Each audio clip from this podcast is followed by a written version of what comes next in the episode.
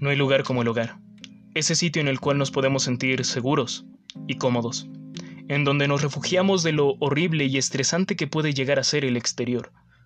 Sin embargo, pasar tanto tiempo en este lugar también puede ser contraproducente, en especial para la salud mental.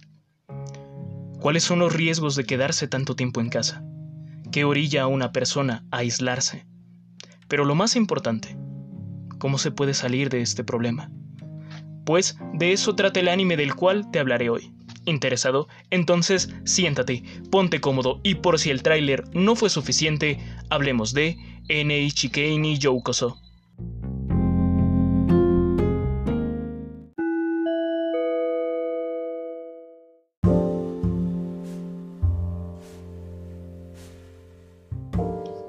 Buenos días, buenas tardes o buenas noches. Espero que tu día vaya bien. Si no es así, espero que se mejore. Y si el día ya terminó, recuerda, siempre habrá un mañana. NHK ni Youkoso, cuya traducción literal es Bienvenido a la NHK. Es un anime basado en la novela y manga homónimo escrito por Tatsuhiko Takimoto e ilustrada por Yoshitoshi Abe. Esta obra está englobada en los géneros comedia negra, drama, psicológico y romance con una demografía objetivo del tipo shonen, es decir, para un público joven mayormente masculino. Este anime fue producido por el estudio Gonzo, con el guion de Satoru Nishizono, bajo la dirección de Yusuke Yamamoto. La primera emisión del anime fue el 9 de julio del 2006, contando con un total de 24 capítulos. Para opinar sobre el anime lo dividiremos en apartados, personajes, argumento, puntos buenos, puntos malos, conclusión y mi opinión en extenso con spoilers. Sin más preámbulo, hablemos de NHK ni Youkoso.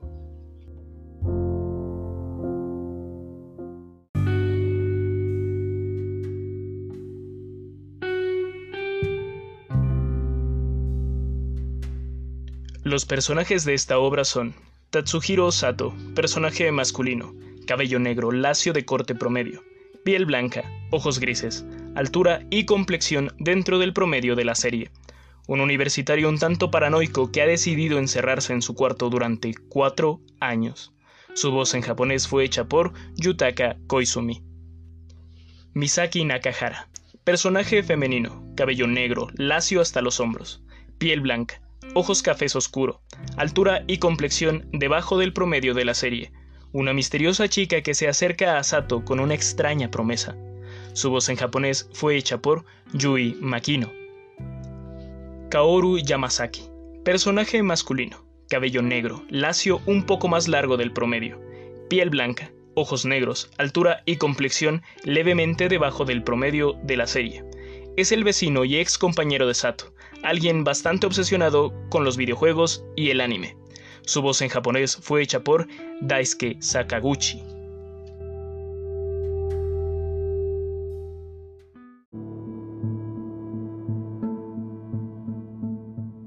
Las conspiraciones existen. Y Sato lo sabe demasiado bien. Desde hace cuatro años no sale de su casa con tal de no ser el objetivo de la cruel organización conocida como NHK.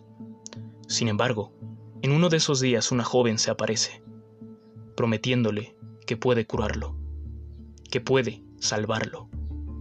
¿Cuál será el largo camino para poder escapar de las conspiraciones?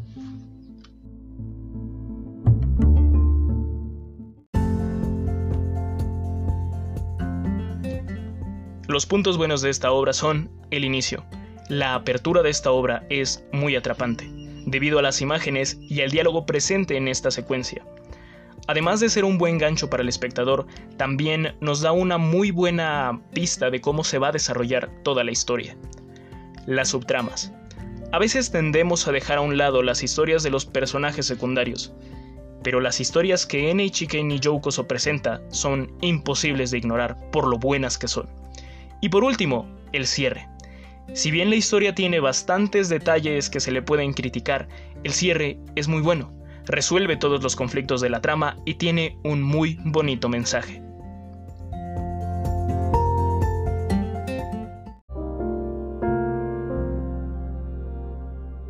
Sin embargo, esta obra no es perfecta. Dentro de los puntos malos a destacar está su ritmo, el cual no es para nada continuo, haciendo que en varios momentos la trama se estanque. y si bien hay una justificación para esto, aún se debe tomar en cuenta. Incómoda.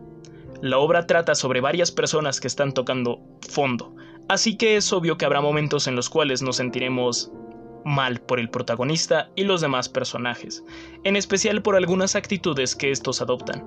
Y por último, el fanservice visual. Debido a ciertas actitudes del protagonista, habrá escenas que se tornen un tanto raras y subidas de tono. Estas no son del todo explícitas, pues tienen mucha censura, pero no aportan nada a la historia, por lo que me parece algo innecesario, restándole tiempo a la trama.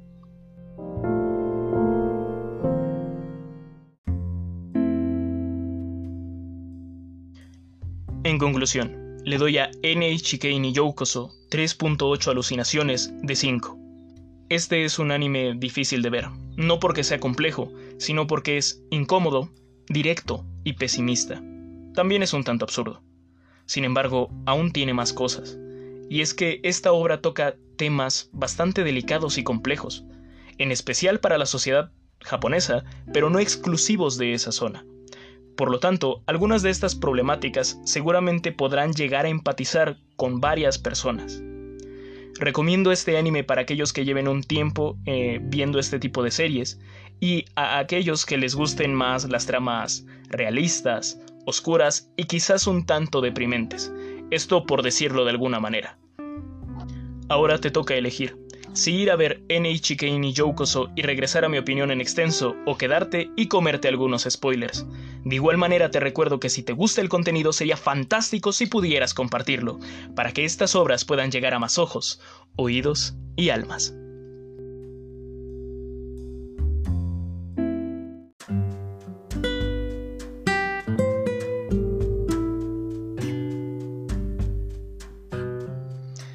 Hablemos más en extenso de este anime.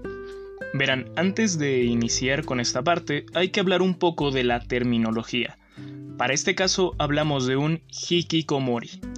Esta palabra se usa para definir a aquellas personas que buscan un aislamiento extremo, es decir, no salir de casa para absolutamente nada. Este comportamiento puede tener muchas explicaciones, claro, la mayoría de estas tiene que ver con la psique del individuo. Este es el caso de algunas fobias, traumas, altos grados de timidez o la paranoia. Esta última, la paranoia, es la que va a sufrir nuestro protagonista Sato. El primer capítulo de esta obra creo que no podría ser mejor. No solo es sorprendente y sirve para atraer la atención con la secuencia inicial, sino que también le va a mostrar al espectador el cómo será toda la obra. Por ejemplo, estas alucinaciones o mundos imaginarios que crea Sato, debido a su profunda soledad, paranoia y negación, son demasiado frecuentes. La más común es precisamente esta, de hablar con los muebles. Pero ¿por qué digo que la mayor parte de este problema proviene de la paranoia? Bueno, evidencia de esto es el diálogo donde explica que uno de esos días en los cuales iba a la universidad se comenzó a sentir observado e incluso criticado, por lo que la vergüenza terminó por atraparlo y se obligó a sí mismo a encerrarse. Esta paranoia, ese pánico, es la razón por la cual ve con terror la puerta de salida. Es por eso que aunque está harto de la canción de su vecino, no puede ni moverse para confrontarlo y termina por seguir con esta rutina absurda, aburrida y hasta destructiva. ¿De dónde proviene su paranoia? Bueno, la propia obra lo va a repetir bastante. Conspiraciones. Bueno, mejor dicho, teorías de conspiración, porque estas son más comunes que las conspiraciones. ¿O no? Claro que sí. ¿O no? Bueno, ya. ¿O no? Ok, ahora sí. ¿O no? ¿Por qué específicamente una conspiración? Verán, en el pasado, Sato tenía una compañera, una que creía fervientemente en las teorías de conspiración y con la que, como ya veremos más adelante, pasó bastante tiempo a solas. Por lo que, de tanto escuchar este término, pasó a creerlo. Es este eh, ridículo, pero eh, que se cumple varias veces, eh, principio de una mentira repetida varias veces, termina por volverse verdad. Sin embargo, la obra plantea a las conspiraciones como entes malignos que siempre tienen uno o varios objetivos, y precisamente en la mente de Sato, él es víctima de esta conspiración. Pero esto solo es en su cabeza, pues dudo mucho que una conspiración tan grande se base solamente en una persona, digámoslo como es, demasiado normal, común y por tanto intrascendente. Realmente el verdadero enemigo de Sato es el llamado sesgo de confirmación. Les aseguro que muchos de ustedes habrán oído sobre este término en algún momento. El sesgo de confirmación, en términos muy simples, es una tendencia en la que el individuo solo ve, busca o interpreta la información que está acorde a sus creencias. Y como lo dijimos, Sato busca culpar a una conspiración de todos sus males. Es normal que una persona pase por momentos bajos y muy difíciles, pero el verlos frecuentemente, el fallar tanto, bien puede hacernos creer que algo no está bien. Estos malos momentos deben ser culpa de algo, de alguien, de un grupo. No puede ser culpa nuestra, o al menos así nos engañamos. Y claro que Sato comienza a creer que su miseria es culpa de una conspiración. Porque las conspiraciones existen esta es la conspiración que busca la destrucción de Sato. ¿No es así, señor micrófono? Sí, claro que sí. ¿Lo ven? Él me apoya. Según nuestro protagonista, el casi experto en artes marciales, esta conspiración es producto de la Corporación Radiodifusora de Japón, o mejor conocida por sus siglas en japonés, NHK. Una vez más, esto es rebuscar demasiado y es sacar una conclusión sin demasiada información. Pero al ser una salida fácil, Sato la acepta sin mucho problema, aun cuando la única evidencia es que la NHK emite demasiados programas, los cuales, por obvias razones, debe tener al público enganchado e interesado. Pero esa no es la finalidad de la NHK. Como toda empresa, esta solamente quiere ganar dinero, es por eso que produce contenido que atraiga al público. Nada tiene que ver con generar hikikomoris, menos si estos no le aportan ganancias. Triste, pero cierto. No confundan, esto no es tanto un ataque contra el sistema capitalista ni contra eh, las empresas malvadas, es solamente un comentario es muy obvio que una empresa que se dedica a ganar dinero y que esta es la finalidad, la de maximizar sus beneficios, pues obviamente quiere que se le generen réditos. Y por lo tanto, si tú eres una persona que no le está generando nada, pues sencillamente no le interesas. El problema es mucho más complicado que una simple conspiración, si es que una conspiración es simple, y tiene explicación en otras circunstancias que veremos más adelante. Pero antes de esto, debo resaltar el juego de palabras. Verán, Sato cambia el significado de la H en este acrónimo y ahora las siglas NHK significan Corporación de Hikikomoris japonesa, Nihon Hikikomori Yokai. ¿Por qué menciono esto? Bueno, va a ser más relevante hacia el final de la serie. Por si la situación de Sato no fuera ya suficientemente trágica, digamos que el mayor problema es que no solo es un Hikikomori, sino que también es un NIT, alguien que no estudia y no trabaja. Porque eso también podría salir mal. Eso sería darle aún más herramientas a la NHK para que continúen destrozándole la vida. Bueno, solo es una excusa. Desde aquí se nota que la paranoia de Sato es un mecanismo de defensa ante el fracaso. Pero lamentablemente, todo en esta vida tiende a fracasar. El huir de los problemas solamente los aplaza. Pero aún no vamos a desarrollar esta parte. Por el momento veamos a los demás personajes. La primera aparición es la de Misaki. Ella está acompañando a su tía de puerta en puerta, llevando la palabra de salvación. Justo el día en el cual tocan a la puerta de Sato, el mal que les aquejaba era el de las personas que no estudian o trabajan y se aíslan en sus casas, los NIT y los Hikikomori. Bueno, admito que en la vida real esa coincidencia sería demasiado absurda, pero no imposible. Sin embargo, esto genera que Sato crea que esto también es parte de la conspiración. Así que termina gritándole a la señora que tocó la puerta diciendo que ella no sabe nada, que alguien como él no tiene salvación y muchas otras cosas. Esta situación es cuando menos incómoda, pues no llevamos ni 10 minutos y el protagonista ya se rindió de su propia existencia. O tal vez no. Por alguna razón, esta visita y ver a Misaki provoca un cambio en Sato. Quizás fue la mirada de esa chica, quizás fue lo que dijo la tía. Sea lo que sea, Sato decide cambiar. Se arregla un poco y piensa en cómo salir adelante. Lo primero que se le ocurre es pedir un trabajo, así que sale decidido a entregar su solicitud a una cafetería cercana. Al llegar al lugar, entra seguro de sí mismo, pero justo en ese momento ve a la misma chica en ese mismo lugar. Hablamos de Misaki, por supuesto. Esto lo pone demasiado nervioso, por lo que termina hablando de otra cosa y después huye.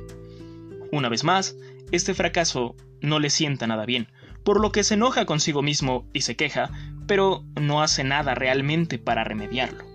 Simplemente se resigna a seguir su vida como Hikikomori. Pero las cosas siguen cambiando. Ahora Misaki lo va a ver a su casa y le regresa el sobre que tiró en la tienda. Esto es normal en la cultura japonesa. Pero lo que no es normal es cuando Sato voltea este sobre y encuentra una nota, la cual le dice que ha sido seleccionado para un proyecto especial. El proyecto de rehabilitación Hikikomori.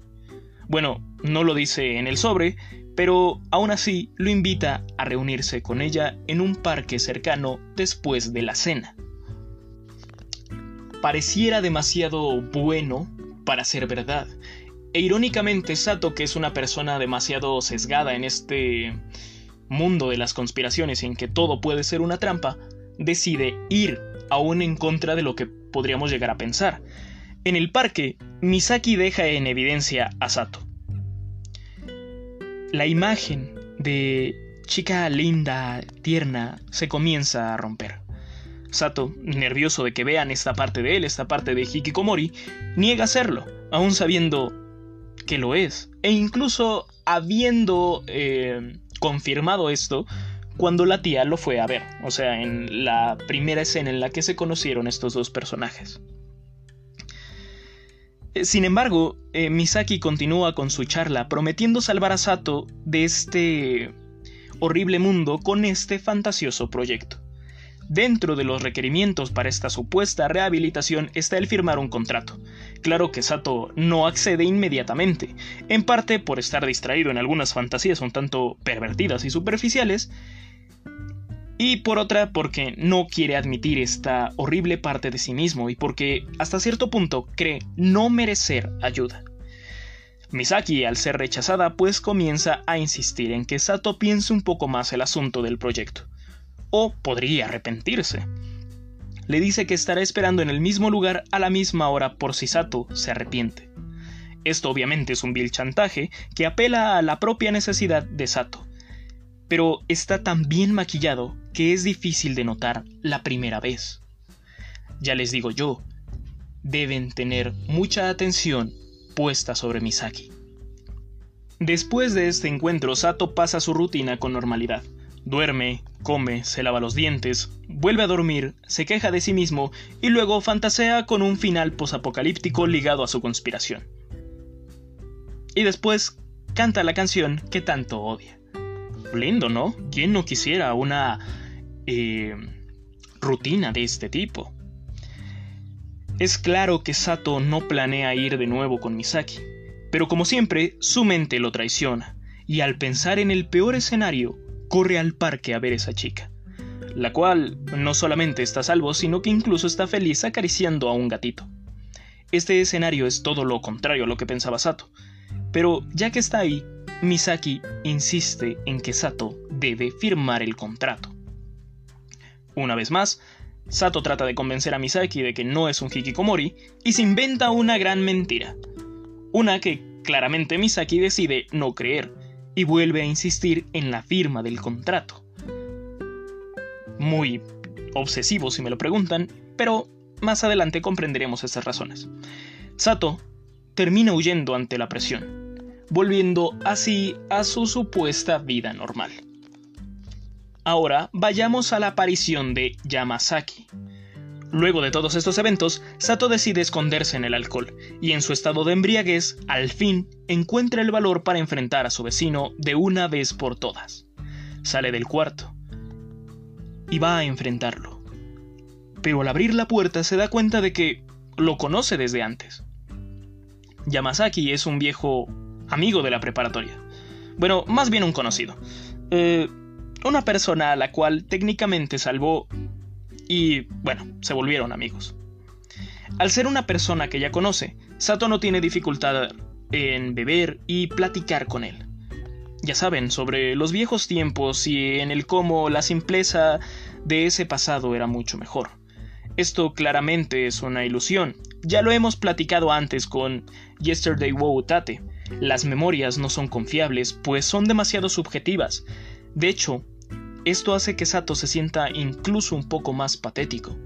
¿Cómo pudo ser feliz en un momento y ahora estar en un profundo pozo de desesperación? Sin embargo, regresemos a la historia. Durante esta visita eh, de Sato a la habitación de Yamasaki, nuestro protagonista encuentra un libro que le llama la atención, algo sobre una escuela de diseño. Asunto muy conveniente porque el día anterior le mintió a Misaki sobre algo relacionado con esto. En la mente de Sato se genera un plan que no puede salir mal. Pero como era de esperarse, esto solamente le va a crear problemas. En primera, Yamasaki escucha la mentira de Sato cuando se encuentra con Misaki. En esta mentira, él dice que le va a mostrar un juego a Misaki, como evidencia de que en su vida todo va de maravilla. Él contaba con que Yamasaki tuviera uno que le prestara y así poder salir de este peligroso camino. Pero esto es totalmente imposible, pues Yamasaki es nuevo en la escuela. Por lo tanto, no ha hecho ningún proyecto de ese tipo aún. Claramente, Yamasaki va a regañar a Sato, pero a su vez le propone hacer el juego juntos, uno real. Una forma eh, también paralela o, ¿cómo decirlo?, alternativa de que Sato se pueda rehabilitar. Bueno, se ve bastante bien, así que, ¿por qué no? Es por eso que necesitan hacer un juego, un juego maravilloso, uno que no solamente pueda mantener tranquila a Misaki, sino que también siembre la semilla para una gran corporación de juegos futura. Estamos hablando de hacer un juego eroti... Ay, no. Bueno, no juzguemos tan pronto. El verdadero plan es hacer un simulador de citas también conocido como Galeg. No es precisamente un juego erótico, pero sí hay algunas escenas de este tipo. Sin embargo, Sato es totalmente ajeno a este mundo, así que Yamasaki le da no solamente material de estudio, sino también unas enormes alas. Precisamente diciendo que eventualmente este primer juego los va a llevar a dominar el mundo. Pero lo único que se logra con esto es que Sato se aísle un poco más. Eso y tener que recibir varias llamadas nocturnas con Sato preguntando ¿Cómo puedo pasar el juego?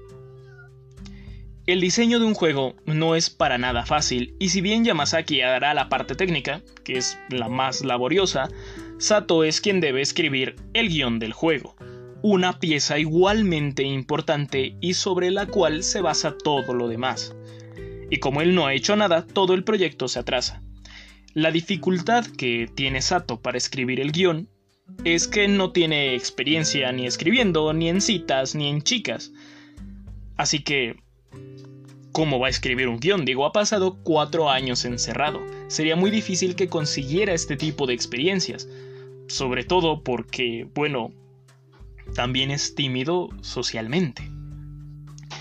Yamasaki decide darle material de referencia para que él pueda escribir un guion. Y lo único que hace es distraer aún más a Sato, el cual después de una semana solamente logra tener más de 120 GB de fotos sugerentes. Perdón, material para el juego. Sí, claro, material. Obviamente esto genera preocupación principalmente a Yamasaki, pues él no consideraba que tuviera tanta repercusión. Así que una vez más va a regañar a Sato debido a su estado actual. Nuestro protagonista se ve al espejo, no se reconoce, incluso aborrece su situación actual. Debido a esto, él decide salir a tomarle fotos a las estudiantes de preparatoria como si fuera un depravado. ¿Quién escribió esto?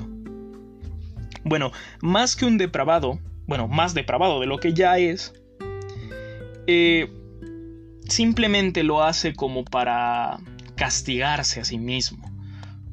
Una vez más, eh, siente que todo lo que está pasando es culpa de una conspiración y al mismo tiempo cree que si hace algo demasiado grande, pues va a poder escapar de esta conspiración. También es un recordatorio de que las cosas que está haciendo pues son bastante eh, incorrectas.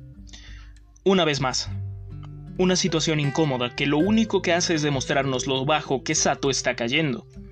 E incluso él está consciente, pues constantemente se pregunta, ¿cómo pasó esto? Supuestamente Yamazaki debía tomar evidencia de este momento bajo para después mostrárselo, pero al final, y tras la huida de Yamazaki, Sato debe enfrentarse a su peor miedo actual, Misaki, la cual lo encuentra con las manos en la masa. Pero esto, por alguna razón, hace que Misaki se interese todavía más en el caso de Sato, lo cual es raro por decir poco, es claro que esta chica no está bien de la cabeza. Bueno, aún no es momento de hablar de eso. Aún con todas estas circunstancias, Sato y Yamazaki siguen trabajando en el desarrollo del Galeg definitivo, aunque el proceso es de todo menos creativo y fructífero. Quien hace la mayor parte del trabajo es Yamazaki, quien encaja en este estereotipo del otaku japonés promedio, alguien que sabe demasiado sobre anime, videojuegos, manga y computación. Por lo que él nos dará un pequeño recorrido por la estructura general de los videojuegos, en la cual no voy a profundizar porque no es necesario. Sí, ya sé lo que piensan. Esto se está volviendo un tanto absurdo y aburrido, pero hay una gran justificación detrás de todo esto. Sí, la historia y la trama avanzan lento. Sí, constantemente hay un estancamiento. Pero esto es porque nuestro protagonista recae una y otra y otra vez en sus propios errores e ilusiones. Tan solo en esta parte un tanto temprana de la historia ya se puede notar la poca resistencia de Sato ante el fracaso y la dependencia que tiene hacia aquellos que le prestan atención, más aún si son del sexo opuesto como lo son Misaki y Hitomi, su senpai de la preparatoria. Tanto que desea hacer el guion de una historia romántica alrededor de estas dos, además de la cantidad poco saludable de fantasías que tiene con ellas a lo largo de la historia, pero realmente no quiero centrarme en esta parte, prefiero centrarme en todos los errores que va cometiendo sobre su propia persona. Su personalidad realmente no crece. Y es por eso que la trama es tan absurda, aburrida y lenta en algunos puntos. Sin embargo, cuando la ves con otros ojos y precisamente buscas la justificación de todo esto, es cuando le encuentras sentido a la obra. Hay una razón por la cual es incómodo, hay una razón por la cual es lenta, y bajo estos principios es una construcción bastante decente regresando a la historia. Este atasco creativo es el pretexto ideal para Sato y Yamazaki. Con las excusas de conseguir material de investigación para el videojuego, estos dos amigos van en búsqueda de inspiración. Primero a un café de sirvientas, también a varias tiendas de productos relacionados al videojuego, manga y anime, y por último, otra cafetería temática, solamente para que Sato vaya conociendo el ambiente y sepa cómo diseñar a los personajes femeninos. Hmm. En la última cafetería, Sato parece tener una gran revelación. La heroína del juego, es decir, el personaje principal del Galeg definitivo. Esta debe ser una mezcla de todos los arqueotipos y estereotipos usados en este tipo de juegos. Yamazaki de hecho se lo toma bastante bien a pesar de que el personaje sea una mezcolanza de todo y no tenga lógica alguna. Por lo que empieza a dibuscar un bosquejo, y se lo muestra a Sato, el cual obviamente lo hace enojar. Él es el guionista, o se supone que es el guionista, y está consciente de lo terrible que va a ser la historia girando en torno a un personaje tan bizarro. Debido a este ataque de ira, ambos son sacados de la cafetería. Sato va a un área de fumadores, y en este lugar es donde se encuentra a Hitomi. Sí, la misma que creía tanto en las conspiraciones. Tanto que terminó contagiando un poco de esta paranoia a Sato. Al fin hace aparición. De hecho, podríamos decir que ella es el detonante de la vida actual de Sato y también va a ser una parte muy importante para que él comience a avanzar. Pero todavía no vamos a hablar de eso. Por ahora vamos a centrarnos en este personaje, la cual eh, tampoco se ve muy bien que digamos. Vive una vida promedio, por lo que se ve, pero también carga con sus propios problemas, y con un montón de pastillas como evidencia. Otra vez, la incomodidad se hace presente, en especial porque Sato evade el problema de Hitomi, en pro de su propia comodidad. De hecho, él está tan cómodo con ella que le confiesa que es un hikikomori, le confiesa que es un it e incluso le está compartiendo esta afición por el mundo, digámoslo con esta terminología, otaku.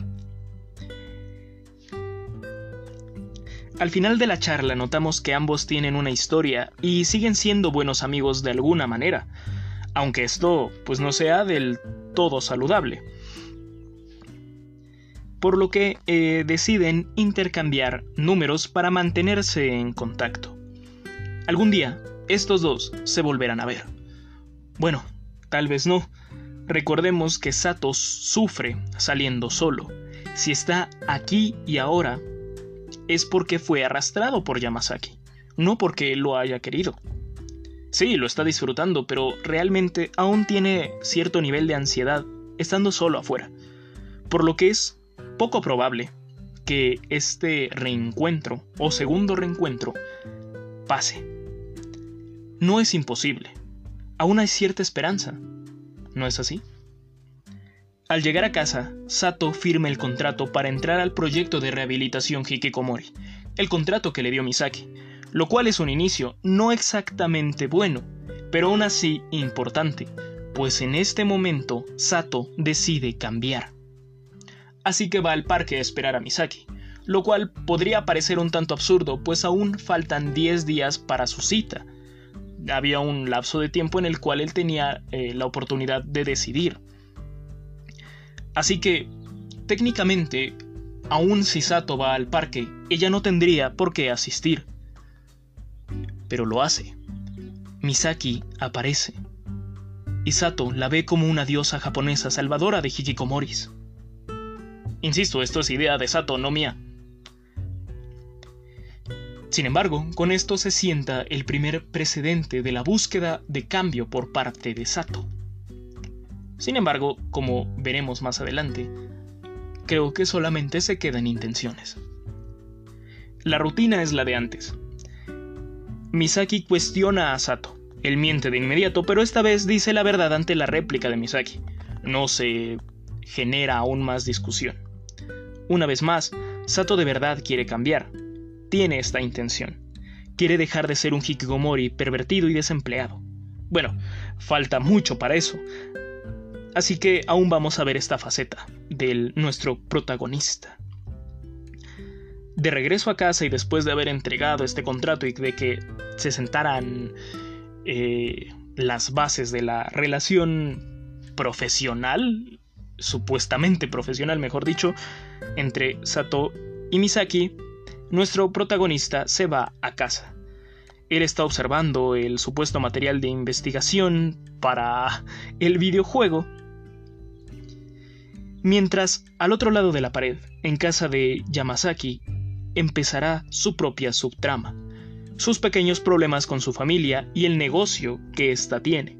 Aún no es momento de desarrollar esto, pero lo que sí se puede decir es que Sato se compromete más con Yamasaki y el juego, pues ahora no hay fecha límite para ser el llamado Galeg definitivo.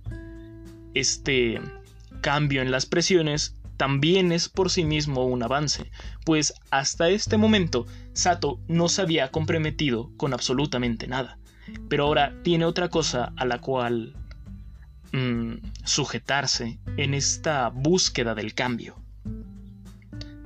Sin embargo, vamos a dejar eso para después. Ahora vamos a centrarnos en el llamado asesoramiento de Hikikomoris, el cual es más bien un juego entre Misaki y Sato. Esto no es ayuda profesional, si bien es un paso hacia el cambio, realmente es uno demasiado corto y hacia un terreno mucho más escabroso. Una vez insisto esto porque no es ayuda profesional, porque aun cuando Misaki eh, sigue viéndose ante Sato como una diosa, una salvadora, es una persona común y corriente. De hecho, Misaki trata de parecer muy lista al inicio para menospreciar a Sato y así esconder sus propias inseguridades. Sato no permite esto y se burla de Misaki de una forma indirecta y muy sucia, la cual termina ahuyentándola de momento, y es que hay que tener en cuenta que Misaki es más joven que Sato. Aquí ya empiezan a aparecer ciertas incompatibilidades. En la segunda sesión, Misaki muestra aún más eh, estos pensamientos radicales que va a tener a lo largo de la obra. Evidencia de esto es una de estas eh, supuestas técnicas de socialización que le da a Sato, diciendo que el despreciar al interlocutor da confianza. Obviamente esto no es funcional y habla muy mal de Misaki. Sato trata de ponerla nerviosa nuevamente como una especie de castigo, pero esta vez no funciona. De hecho, él termina en peor situación, debido a que Misaki le voltea esta broma y lo critica fuertemente, al punto de compararlo con Yamasaki, revelando que este último, de hecho, tiene novia, tendemos a compararnos con los demás y dependiendo de lo que ellos tengan y nosotros carezcamos, pues em, nos vamos a sentir superiores o inferiores. Esto depende muchísimo también de la autoestima que tenga cada persona, pero de todas formas, al menos desde mi consideración, creo que siempre estamos viendo al de al lado, cosa que no es del todo correcta, pero que de todas formas eh, viene dentro del carácter social que tiene el ser humano. Obviamente Sato consideraba hasta ese momento que Yamasaki era inferior a él, eh, una postura un tanto soberbia viniendo de este personaje. Por lo que decide ante esta revelación preguntarle como una persona civilizada si es que tiene novia. Bueno, esto es lo que decide, pero como un torpe social no puede hacerlo. Así que decide seguirlo a su escuela. Sin embargo, lo que parecía ser un plan perfecto termina por fallar, lo que lleva a Sato a perderse y por azares del destino, termina tomando una clase sobre guiones para videojuegos. Esto parece ser algo bueno, ¿no? No exactamente. El profesor de esta clase hace un ejercicio, Sato trata de resolverlo. El profesor lee su trabajo y ríe. Sato se toma a mal esta reacción. Recordemos que él es débil ante la crítica, y esta risa lo hace sentirse atacado. Trata de defenderse ante su profesor y el profesor contesta de una manera bastante correcta. Nos dice algo que ya hemos visto en capítulos anteriores, más exactamente en Recreators. Nadie empieza siendo un experto. De hecho, es difícil entrar a una industria y mantenerse en ella, no solamente a la del videojuego, la del manga, la del anime, sino a cualquiera. Lo más difícil es el hecho de que nada te asegura que las cosas van a salir bien. El éxito no depende solo del talento, del esfuerzo, también intercede, en menor o mayor medida, la suerte. Y es claro que es un proceso largo y difícil en el cual se va a fallar varias veces. Las cosas no son fáciles, y nada se resuelve de la noche a la mañana. Los errores son una constante de la existencia. El universo no conspira ni a tu favor, pero tampoco conspira en tu contra. Aún así, la frustración no es sinónimo de fracaso. La crítica no siempre es un ataque. Cosas que Sato aún no entiende. Es por eso que una vez más se pone nervioso e inseguro. Regresa a su paranoia de la conspiración y huye de una manera bastante ruidosa.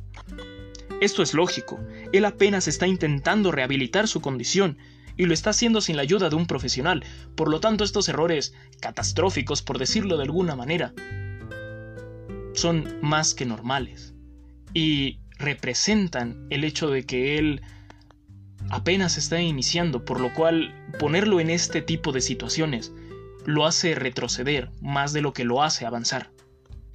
Pero eso no es lo importante. Sato al final logra su cometido y ve a Yamasaki con su supuesta novia, la cual resulta que solo lo ve como un amigo. De hecho, lo considera un mal partido para una relación. Sato, en vez de confrontar a Yamasaki, lo deja vivir en su mentira. En parte porque él mismo prefiere vivir en el engaño. Y esto no es ni una buena ni una mala acción. En esta situación es difícil decir cuál sería la opción correcta, pues sí podrías confrontarlo y lastimarlo en el proceso, o podrías dejarlo vivir en esta mentira, pero al mismo tiempo no lo estarías ayudando a crecer. No hay una opción correcta. Simplemente hay una opción conveniente que es la de quedarse callado. Dentro de todo este caos y según Misaki, se rescata algo. Pues al final de ese día Sato fue a un lugar con muchísima gente por su propia voluntad. Así que es un avance.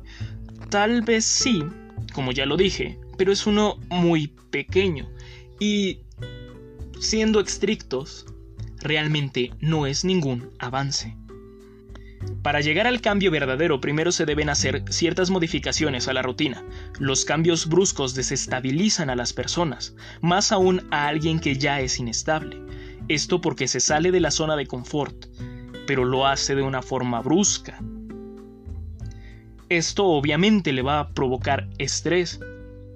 Y al no poder manejar este estrés, pues simplemente le va a provocar más daño a la persona, en este caso a Sato por lo que esta supuesta victoria de salir de casa por voluntad es ahora su mayor derrota.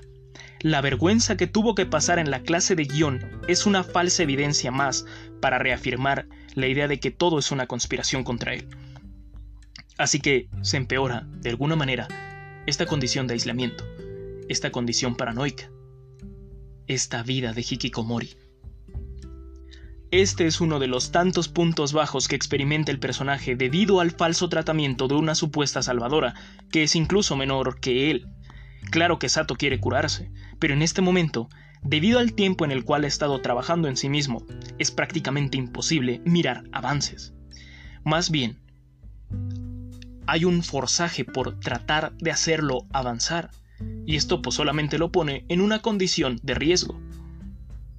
Algunos de ustedes recordarán, si escucharon mi capítulo o si vieron esta serie, que en Seishabun se ve un mejor ejemplo de ayuda no profesional, que sea al mismo tiempo útil, debido a que se basa más en hacer sentir segura a la persona. Sakuta, de Seishabun, acompaña a su hermana en el proceso. Primero debe haber una aceptación del problema y luego avances lentos y paulatinos pero constantes, para que ella pueda salir de casa y volver a la normalidad. Para que esto pase, hay un largo, largo camino. Por ejemplo, en esta serie, primero se debe, la hermana se debe ver capaz de salir de la casa, después del edificio y así sucesivamente. En este caso vemos que Sato es capaz de salir, pero solo si no hay demasiadas personas o está acompañado. Mientras no hay interacción con desconocidos, no hay ningún problema. Pero esto es debido a que siempre está a la defensiva, siempre con paranoia pensando que la gente está en su contra, cosa que su supuesta terapia no está tratando, por lo que estos pensamientos van a continuar por un buen tiempo. Insisto, en Seishabun hay un proceso, en ese proceso ella poco a poco se va sintiendo segura hasta que finalmente se cura de su síndrome de la pubertad. A ver, hay una parte fantasiosa aquí, pero la parte realista que es este proceso para poder ayudarla a avanzar es mucho mejor que en este caso. Aquí se le está obligando a Sato a avanzar a pasos muy grandes sin hacerlo sentir seguro primero. Básicamente es lanzarlo de un puente pero sin una soga de seguridad. Sin embargo, esto no se va a quedar así. Es hora de un nuevo conflicto, pues una simple llamada de la madre de Sato lo pone contra la espada y la pared. Y como siempre, su recurso para escapar es el de la mentira, porque admitámoslo, esta es bastante fácil. Sato le pinta a su madre una vida perfecta en la cual tiene trabajo y novia, una realidad en la cual no tiene que regresar a la casa de sus padres. Se preguntarán, ¿por qué esto es un problema? ¿No estaría más cómodo ahí con dos adultos que lo atendieran? Pues no. Sato saldría de una zona de confort y de hecho se vería obligado a trabajar. No podría llevar la vida que actualmente tiene. No podría gozar o padecer de ella según se quiera ver. Para sostener una mentira se tienen que crear muchas otras entre medio. Esta es la mayor preocupación de Sato. Sumado a este hecho está que Misaki no deja que Sato se salte estas supuestas sesiones. Sin embargo, nuestro protagonista pues tiene cosas más importantes en que pensar, como encontrar un trabajo y una novia falsos. Se podría pensar que Misaki será la primera opción de Sato para el asunto de la novia. De hecho, ella se ofrece, pero Sato tiene otras prioridades. Así que primero acude a Yamasaki. No, no, no, esto no es lo que ustedes piensan. Yamasaki no va a vestirse de mujer. Bueno, no exactamente. Yamasaki debe ayudarlo a crear la apariencia de una empresa. El plan original era la de hacer la empresa en la habitación de Yamasaki, pero supongo que con una tarjeta será más que suficiente, para que la madre de Sato lo crea. Ahora sí, regresemos al asunto de la novia. Sato decide pedirle este favor a Hitomi, la cual se niega debido a ciertas circunstancias muy personales. Para quienes se lo preguntan, sí. Yamasaki, vestido de mujer, era la última, bueno, la penúltima opción de Sato. Pero por suerte, decide utilizar a su última opción, Misaki. Esta, como era de esperarse, pues hace todo un plan para que las cosas salgan bien. Primero tendrá una cita con Sato para que ambos se sientan cómodos en la cita real, por así decirlo. Esta cita transcurre con cierta normalidad, excepto al final. Aquí veremos que Misaki sabe demasiado, pero en serio demasiado sobre nuestro protagonista. Desde su nombre hasta el número de teléfono de su casa. Recordemos que Sato no es exactamente sociable, así que no es para nada probable que Sato le diera toda esta información a Misaki. Así que ¿de dónde la sacó? Esto va a generar un aura de misterio alrededor de Misaki. Aún es pronto para hablar de este personaje, pero ya verán que cuando lleguemos a eso, verán que las cosas son bastante complicadas. Pero como ya es costumbre, las cosas salen mal. Esto no es culpa del desorden que tiene Sato ni de la falta de coordinación que hay con Misaki. Esto pasa porque al final estamos hablando de una madre, alguien que conoce cuando su hijo miente. Ese sexto sentido, arma de doble filo que esta vez termina por cortar a nuestro protagonista. Cuando Sato se da cuenta de que su madre ya sabe la verdad, trata de confesarla. Pero su madre no lo deja. De hecho, le sigue el juego para tal vez ayudar un poco. Tanto que Misaki y Sato van nuevamente a una cita, en la cual todo va un poco mejor que en la primera, tanto que incluso están a punto de besarse. Cosa que interrumpe Yamasaki con una llamada. Esto es típico en las partes románticas de cualquier anime. Pero lo adelanto de una vez. Sato y Misaki no tienen una relación de este tipo y no la tendrán. La relación de Sato y Misaki no puede ni debe ser romántica. Lo que sí pasa con estos asuntos de la cita, de fingirse ser novios y pues el casi beso, es el cambio entre la relación que tienen Sato y Misaki, la cual se va a volver un tanto complicada. Ambos se encuentran confundidos y Sato fantasea un poco más de lo normal con Misaki, tanto que incluso la vuelve la protagonista de su juego no en términos literales, de hecho la mayor parte de los diálogos del juego empiezan a tener el nombre de Misaki en ellos, porque Sato ahora solamente puede imaginar a esa diosa salvadora de Hikikomoris en su vida, y en estas escenas románticas. Paralelamente, Yamasaki está en uno de sus propios momentos bajos. Ha empezado a canalizar su frustración en presionar a Sato para aumentar el ritmo de trabajo en torno al juego. Claro que esto no es más que una fachada para esconder su inseguridad y aliviar cierta presión. Tampoco es nada nuevo. Yamasaki lleva bastante tiempo sintiéndose de esta manera. Ya lo dije antes, esta serie tiene muchas subtramas, las cuales me parecen bastante buenas. La de Yamasaki, y lo digo desde ahora, me parece la mejor de estas subtramas. Ya verán por qué lo digo. Ay, en fin, la hipopocratanusa. Sato tampoco se queda atrás, pues Misaki también lo invita a verse en los fuegos artificiales. Bueno, no en los fuegos artificiales, en un parque para poder ver los fuegos artificiales. Sí, ya sé que esto se podría ver como un claro desarrollo de pareja dentro del el género del anime, pero aún no se adelanten. Después de estos eventos, tanto Sato como Yamasaki comienzan a verse más atraídos hacia el amor. Esto lo van a usar de inspiración para su juego, tanto que Sato termina nombrando a Misaki en cada parte del guion nuevamente. Sin embargo, en un momento de reflexión sobre esto, cae en cuenta de que Misaki sigue siendo simplemente una desconocida para él. Aún con todo lo que ha pasado entre ellos, Misaki no le ha contado casi nada sobre ella. Su relación solamente se basa en esa supuesta intención de salvación por parte de Misaki a Sato. Que de saludable y divina pues realmente no tiene nada. Sin embargo, ya lo dije antes, hay una constante en esta obra, y es que cuando todo comienza a salir bien, va a terminar mal. Primero, terminan plantando a Yamasaki, el cual recupera la postura negativa hacia las mujeres y entre diálogos de borracho hace dudar a Sato, quien incluso ahora comienza a considerar, hasta apenas, que Misaki es parte de la NHK. La conspiración, no la compañía radiodifusora de Japón. Ella es demasiado joven como para trabajar ahí. Para estar seguro de que ella es parte de esta conspiración, debe conseguir alguna prueba o lo que se le pueda parecer. Por lo tanto, decide seguirla. Ahora sí, vamos a ver un poco, solamente un poco sobre Misaki, una desconocida para el espectador y para Sato. Ella es una chica normal a todas luces, con afición por los gatos.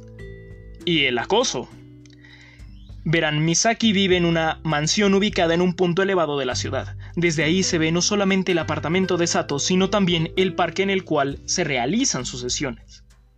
Es por eso que había llegado tan rápido aquella ocasión en la cual Sato le fue a entregar el contrato. Esto hace dudar a cualquiera, más aún a Sato, por lo que él decide abandonar la asesoría y cualquier posible sentimiento que exista entre él y Misaki. La confianza siempre será necesaria para formar una relación, y entre Misaki y Sato simplemente no puede existir. Por eso insistí en que no comenzaran a verlos como una pareja. Y con Misaki fuera de escena se le puede dar mayor peso a Hitomi, la senpai de Sato, una mujer llena de problemas que siempre termina arrastrando a nuestro protagonista.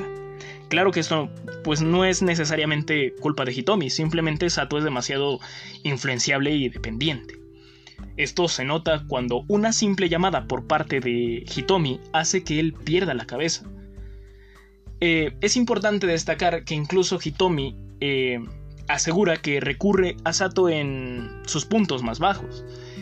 Esta interdependencia de los dos, sumado a un problema de comunicación, nos da un momento de inflexión en la historia es hora de ver la subtrama de Hitomi y el cierre de la primera mitad de esta obra. Debido a este problema de comunicación que ya mencioné anteriormente, Sato comienza a caer en un optimismo tóxico y muy infundado. Él cree que a partir de aquí su nueva vida va a empezar, que Hitomi, por arte de magia y agitando una varita, le dará fin a su vida de Hikikomori. Pero como lo hemos venido manejando, esto es un error, esto no es cambiar, es depender de alguien para que tu vida cambie. Y Sato se ha estado aferrando constantemente a una u a otra cosa para escapar de la realidad, pensando que ahora sí las cosas van a mejorar por sí solas, sin que él ponga nada de su parte. Según Sato, él está huyendo con la Senpai, dejando de lado el proyecto de videojuego con Yamasaki y a la cual incluso va a correr desesperada al ver que Sato se va de aquel lugar. Recordemos que ella es toda una acosadora, así que aunque pueda parecer una escena romántica, es más bien una escena incómoda. Aquí las cosas se van a poner aún más raras. Ya se dieron algunos detalles antes. Primero, Hitomi está en un punto bajo y es por eso que recurrió a Sato. Segundo, vimos que Hitomi había estado en un foro en internet lanzando pensamientos pesimistas cada que podía. Tercero, un papel impreso que nunca le dio a Sato.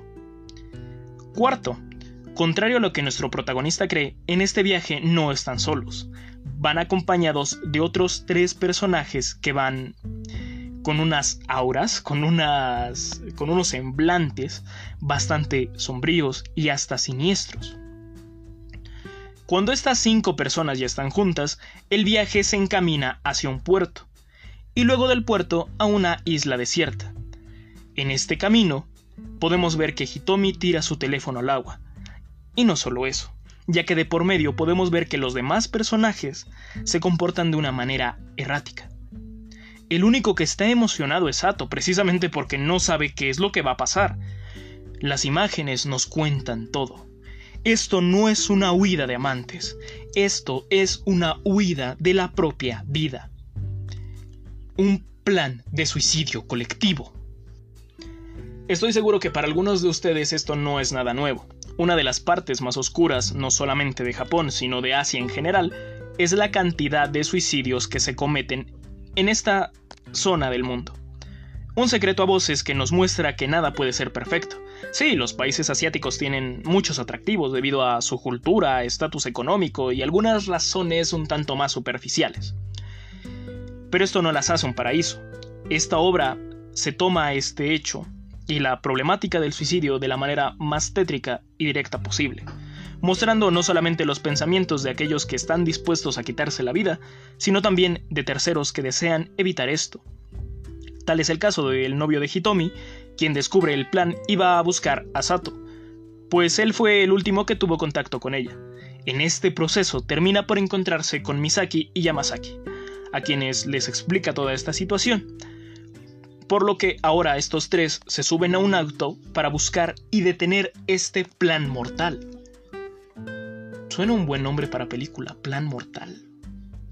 Paralelamente en la isla, y de una manera cuando menos irónica, Sato decide ser espontáneo, alegre y sociable. Todo lo contrario a lo que él es. Pero esto no es un buen ambiente. Por lo que se vuelve incómodo de ver, en especial porque se muestra lo difícil que puede ser acercarte a, esta, a estas personas que están en tan difícil situación. Yo sé que el suicidio es sin duda un tema delicado que no puede ser tratado a la ligera, esto al final es ficción. En la realidad esta clase de situaciones, ya sea individual o colectivamente, requieren de un especialista, de apoyo y mucha, mucha comprensión. Es vital entender que la muerte no es una salida. Regresando al anime. Después de unas horas, los intentos de Sato por llevarse bien con los demás al fin dan resultados. Todos empiezan a colaborar para hacer una fogata, y es aquí donde Sato descubre la horrible verdad. Ya lo dije antes. Él solo especuló y decidió que seguir a Hitomi, sin saber la verdadera finalidad de la huida, eh, iba a mejorar su vida. Pero ahora, al darse cuenta de todo esto, pues no quiere morir. Sin embargo, ya está aquí y la presión grupal termina por ser eh, demasiado para él, por lo que termina aún más arrastrado. Y por mucho que no lo quiera, ya no hay vuelta atrás, tendrá que morir. O tal vez no. Cuando llega el momento de la verdad, y gracias en parte a Sato, las tres personas que también iban a suicidarse deciden dar un paso atrás. Se ayudan entre ellas. Se dan cuenta de que aún hay cosas por las cuales vivir, que sus problemas no son tan grandes y que aún hay esperanza. Se arrepienten de este plan. Todos, excepto Hitomi la cual está aún más decidida a lanzarse, pero justo en ese momento, antes de que se lleve a Sato con ella, llega el novio de Hitomi, quien le propone matrimonio y la salva de tirarse al vacío, lo que a su vez provoca que Sato ahora sí quiera lanzarse. Sin Hitomi, pareciera que nada vale la pena. Los demás obtuvieron esperanza, pero a él se la arrebataron. Justo en este momento aparece Misaki. Oh sí, esa dulce chica, la cual al fin confiesa algo importante. Le muestra a Sato una parte de ella, un pequeño secreto que nos permite conocer un poco más a Misaki. Este secreto es el siguiente. Sato es necesario para ella. Claro que lo es, porque Sato es la persona especial por la que ha estado esperando. Un ser humano de carne y hueso que... que... Es patético y una basura demasiado grande. Alguien que es aún peor que ella. La miseria de Sato la hace sentir bien consigo misma. Es por eso que lo necesita. ¿Qué demonios? Pues sí, y no quiero decirlo, pero se los dije. Misaki no puede tener una relación amorosa con Sato, debido a que ella tiene sus propios problemas. Es inestable y de una mentalidad bastante complicada. Este discurso que le da a Sato solamente es una porción de lo que se viene. Al final Sato decide no morir, aunque pues ganas no le faltaban su salvación no es por manos de Misaki, sino por manos de Yamasaki. Pues él le hace entrar en razón diciendo que él no se puede dar el lujo de morir así. Es demasiado normal, sus problemas no son tan graves. Él no quiere, ni debe morir de esta manera. No le corresponde un cierre dramático. Sato se aleja del risco y entonces resbala literalmente esta vez. De hecho, casi muere por accidente. ¡Ay, las malditas conspiraciones! Y con el llanto de este Hikikomori, llegamos a la mitad de esta obra. Bueno, un poco más de la mitad. Y también a la mitad de esta parte de opinión extensa. Así que por ahora tómense un descanso y regresen para la segunda parte.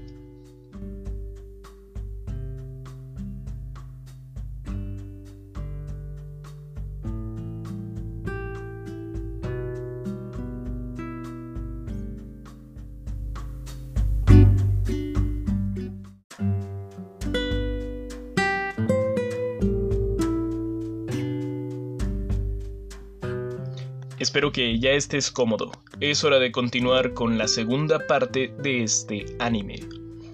Del otro lado de la historia, una vez que este intento de suicidio es frustrado, Sato, Hitomi y los demás regresan a tierra firme. Reflexionan sobre las consecuencias que podría haber tenido este suicidio colectivo tanto en la zona como en sus personas cercanas. Tal es el caso de sus familias. Estas últimas entran en escena y se presentan claramente preocupadas, pero algo comprensivas ante toda esta difícil situación. A todos les toca un muy buen recibimiento. Bueno, a todos menos a nuestro protagonista, quien lo único que recibe es un regalo por parte del más joven del grupo para un juego en línea, y la gratitud por haberlo salvado. Tanto Misaki como Yamasaki lo dejaron abandonado a su suerte, este último, Yamasaki, es el más frustrado, pues además de tener que salvar a Sato, también tuvo que ir a vender el juego en el que ambos trabajaron. Para colmo, no recibe casi nada, de hecho no se venden ni siquiera dos o tres demos de los cuales estaba vendiendo. Así que obviamente está muy molesto con Sato. Misaki, por otro lado, está feliz de que Sato haya regresado vivo. Esta vez se nota una preocupación y un interés un tanto genuino, lo cual genera una especie de momento especial. Pero no podemos olvidar ni debemos olvidar que esto es una relación de dependencia. Misaki depende de Sato para no sentirse mal consigo misma, así que de momento esta preocupación puede estar más encaminada hacia la pérdida de su objeto de estudio que a la pérdida de un amigo o de un interés amoroso. A su vez, Sato necesita de Misaki porque aún lo considera, aún la considera su única salida de la vida, de Hikikomori. Y también porque siente algo por ella, pero con esto último me refiero más a una atracción que a verdadero amor o una intención amorosa. Esto es una anotación que nos va a servir más adelante. Después de esto pareciera que va a haber un poco de tranquilidad en la vida de Sato, pero las cosas malas no se van a detener. La NHK no va a dejar solo a Sato, el cual recibe una llamada de su madre. No es sobre el suicidio ni para reconfortarlo, no. De hecho, le va a dar un duro golpe a su vida. Hablo de un recorte del 50% en su único suministro de dinero, el cual proviene de sus padres. Esto debido al despido de su padre. La única opción de Sato para mantener la vida que actualmente lleva es la de conseguir trabajo. Pero recordemos que él aún no se rehabilita. De hecho, por cada dos pasos enfrente, da uno para atrás. Así que, sí, está estancado, desamparado y pobre. ¿Será que Sato al fin se verá obligado a salir y buscar un trabajo decente? Pues... No, porque recuerda el regalo que le dieron en el viaje, el código para poder ingresar a un juego online, en el cual de hecho le recomendaron que se podría hacer eh, dinero gracias a la venta de objetos virtuales. Esto es una práctica supuestamente común dentro de los juegos de este tipo. Obviamente, esto, al igual que otros trabajos, tiene su nivel de dificultad, y es que hasta en línea hay que saber socializar, más en un juego donde un buen equipo puede ser la diferencia entre una buena o una mala recompensa. Así que el inicio es francamente malo para nuestro protagonista, el cual no tiene ni la más remota idea de cómo empezar en esta nueva travesía, y mucho menos de cómo unirse a un grupo. Además, solo tiene un mes para empezar a ganar dinero, pues el juego es de suscripción mensual. Irónicamente, este no es el mayor problema. El verdadero problema es que este juego termina por absorber a Sato, el cual poco a poco se va hundiendo más y más en su vida de Hikikomori, haciéndolo cada vez menos funcional. Este último comentario no lo digo por desprestigiar a los gamers profesionales, yo sé bien que es una profesión bastante complicada y un tanto exclusiva debido a las habilidades necesarias para ejercerla. De hecho, la propia obra va diciendo un poco de esto. Sin embargo, la razón por la cual digo que Sato se está volviendo cada vez menos funcional es por su desordenado modo de jugar, el cual está más cerca del ocio que de la profesión. Eh, y en ningún momento trata de mejorarlo. Por si fuera poco, ha pasado tanto tiempo en la fantasía que ya no distingue del mundo real. Ni siquiera Misaki es capaz de sacarlo esta ocasión. Tan fuerte es esta ilusión que incluso se ha enamorado dentro del juego de un personaje llamado Mia, el cual resulta ser... Sí, adivinaron, Yamasaki. Ah, el Internet y su lado oculto y peligroso más aún en este tipo de comunidades, no por el interés en el cual se basa, en este caso el videojuego, sino por su amplia extensión. Yamasaki era consciente de esto y quería mostrarle esa parte a Sato, y vaya que le ha dado una lección, una muy agresiva, que le da más problemas que soluciones, pero al menos lo ha sacado del vicio del juego, hay que ver el lado positivo. Bueno, también debo mencionar que Misaki intentó lo mismo muy a su manera, pero ella tardó demasiado y falló. Aunque admito que fueron bastante interesantes y peculiares sus intervenciones. Pero ahora, quiero que respondan, ¿qué es peor que una conspiración ficticia? Exactamente, una conspiración real. Al final del capítulo 16, Sato recibe la llamada de otra compañera de la preparatoria, a la cual por ahora llamaremos presidenta. Esta presidenta cita a Sato en una cafetería, todo va normal al principio, ella le pregunta a qué se dedica. Sato responde que es un hikikomori y también un NIT.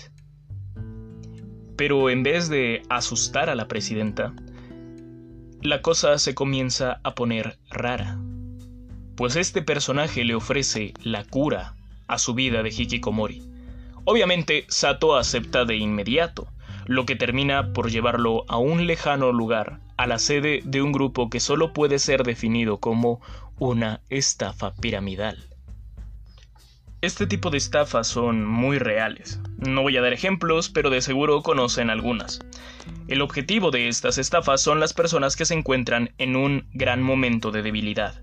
Les explotan los miedos solo para ofrecer una supuesta cura milagrosa a todos sus males que el único efecto real que pueden llegar a tener es el del efecto placebo al final es solamente una mentira muy bien disfrazada. Obviamente, eh, Sato, quien pasa demasiado viendo televisión, televisión que llega a mostrar reportajes eh, desmantelando o eh, dando algunas señales de precaución que tiene que tener la sociedad para no estar metidos en una estafa de este tipo, no cae al principio. Pero estas supuestas empresas son bien conocidas, o en este caso mejor dicho, mal conocidas, por ser demasiado insistentes. Apelan a la empatía y después a los deseos del individuo. Primero, la presidenta cuenta su trágica historia, empatiza, y después explica su plan, uno que no tiene ninguna evidencia que la respalde. Este plan es para no solamente salir de su deuda, sino también para conseguir mucho éxito y dinero. De esta manera, apela al deseo de Sato, el éxito sin esfuerzo, el dejar de ser del que se burlan y empezar a ser el que se burla de los demás.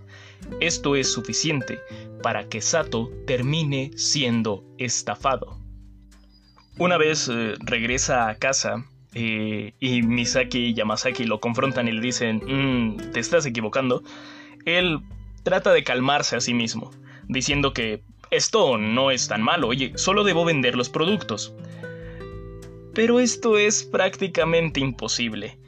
Sato es demasiado tímido para eso, así que no queda más que devolvérselo a la presidenta, eh, la persona que le vendió todo esto. Aunque él solo eh, le haría el trabajo mucho más difícil. Así que decide llevar a Yamasaki y de paso se les junta, se les pega, por decirlo de alguna manera, Misaki, la cual se ha informado en un pequeño libro sobre este tipo de estafas. Es imposible que estafen a estos tres al mismo tiempo, ¿verdad? ¿Verdad? Una vez más, el conflicto con este tipo de estafas es que no se dejan vencer fácilmente y tienen muchos trucos, pues sí, apelan a los deseos, pero también apelan a las inseguridades. Para esto manipulan y mienten a conveniencia. Las mentiras más usadas giran en torno a la ciencia y la ilusión de los productos naturales. ¿A qué me refiero? Verán, la ciencia es difícil de entender para la mayor parte de la población, así que se puede manipular o mentir o simplemente usarla de mala manera para así engañar a las personas. Esto está científicamente comprobado. La ciencia nos dice este estudio realizado en tal universidad, etc. A su vez, usan esta eh, ilusión de que lo natural es bueno si viene de la naturaleza, no tiene por qué hacerte daño. Por lo tanto, esto que está hecho con productos 100% naturales te hace bien, no te hace mal. Hay algunos errores, una vez más, en este tipo de, de premisas, pero tú en ese momento, si no eres lo suficientemente consciente o si no estás lo suficientemente preparado para recibir este tipo de discursos, obviamente vas a caer en esta trampa. Y... De hecho, solamente con estos dos factores la presidenta termina por manipular a nuestra tercia de personajes, los cuales terminan comprando más cosas en vez de regresarlas. Lo que de momento los hace felices hasta que se dan cuenta de que han sido estafados. Menos mal, una vez más, aún están a tiempo para cambiar las cosas. Pero, ¿y si no fuera así? Es momento de hablar de la presidenta. Verán, sabemos que la vida está llena de incertidumbre. No sabemos lo que va a pasar al día siguiente, o ni siquiera al siguiente minuto o segundo. Pato amarillo. ¿Lo ven? No esperaban eso. Esta incertidumbre es lo que llevó a la presidenta a un punto muy bajo en su vida. La muerte inesperada de su padre, la incapacidad de obtener un trabajo digno, le produjo desesperación por lo que la esperanza, de donde quiera que fuera, le parecía bien. La esperanza es necesaria para el ser humano, así que otorgar esperanza no es incorrecto. Sin embargo, el aprovecharse de los momentos difíciles para el beneficio propio sí que está mal, en especial porque esto solamente puede traer consigo aún más desesperación. Una vez más estamos frente a una situación francamente incómoda, Esto no solo por ver el número de cajas llenas de producto que tiene la presidenta de esta supuesta empresa, y por lo tanto imaginar el tamaño de su deuda, sino también por ver este estancamiento y lo mucho que tiene que trabajar para mantenerse y también para mantener a su hermano, el cual también es un hikikomori, que incluso está en una situación peor a la del propio Sato. Para mayor complicación. Esto no es lo peor. Lo peor es cuando Sato entra a la habitación de su hermano y ve el monitor y se da cuenta de que conoce al hermano de la presidenta, pues estuvo jugando con él cuando estuvo enganchado a aquel videojuego. El hermano de la presidenta busca el mismo sueño que Sato hace unos cuantos días, el poder hacer mucho dinero sin salir de casa y divirtiéndose. Este es uno de los momentos más raros y a la vez más interesantes de la obra. Después de algunos eventos, nos encontramos ante una charla de Hikikomori a Hikikomori, la cual obviamente va a ser en línea, pero al final es una charla. En esta, Sato es guiado por alguien que tiene más experiencia, que ha llegado a un punto aún más bajo que nuestro protagonista, y desde esta situación un tanto desesperanzadora, Sato ve una luz. Comprende que aún está a tiempo de cambiar su vida, y lo dije antes, Sato es hasta cierto punto funcional. Incluso ha tenido algunos cambios que, oye, después de todo lo que le ha pasado, sería muy difícil que no tuviera ningún cambio. Esto no es el final. Tiempo después de estos eventos y siguiendo esta subtrama, la estafa piramidal a la que estaba atada la presidenta termina por venirse abajo. Durante la investigación tuvo que descuidar a su hermano, lo que orilló a este personaje a salir de su cuarto, una zona de confort que juró no abandonar pasara lo que pasara. Todo esto por la necesidad. Y en búsqueda de comida encontró también un trabajo e incluso un cambio en su vida. Estos dos eventos, tanto la investigación como la huida de su hermano, por decirlo de alguna manera, dejan libre a la presidenta, la cual también comienza a pensar en el futuro y en cómo cambiar su vida.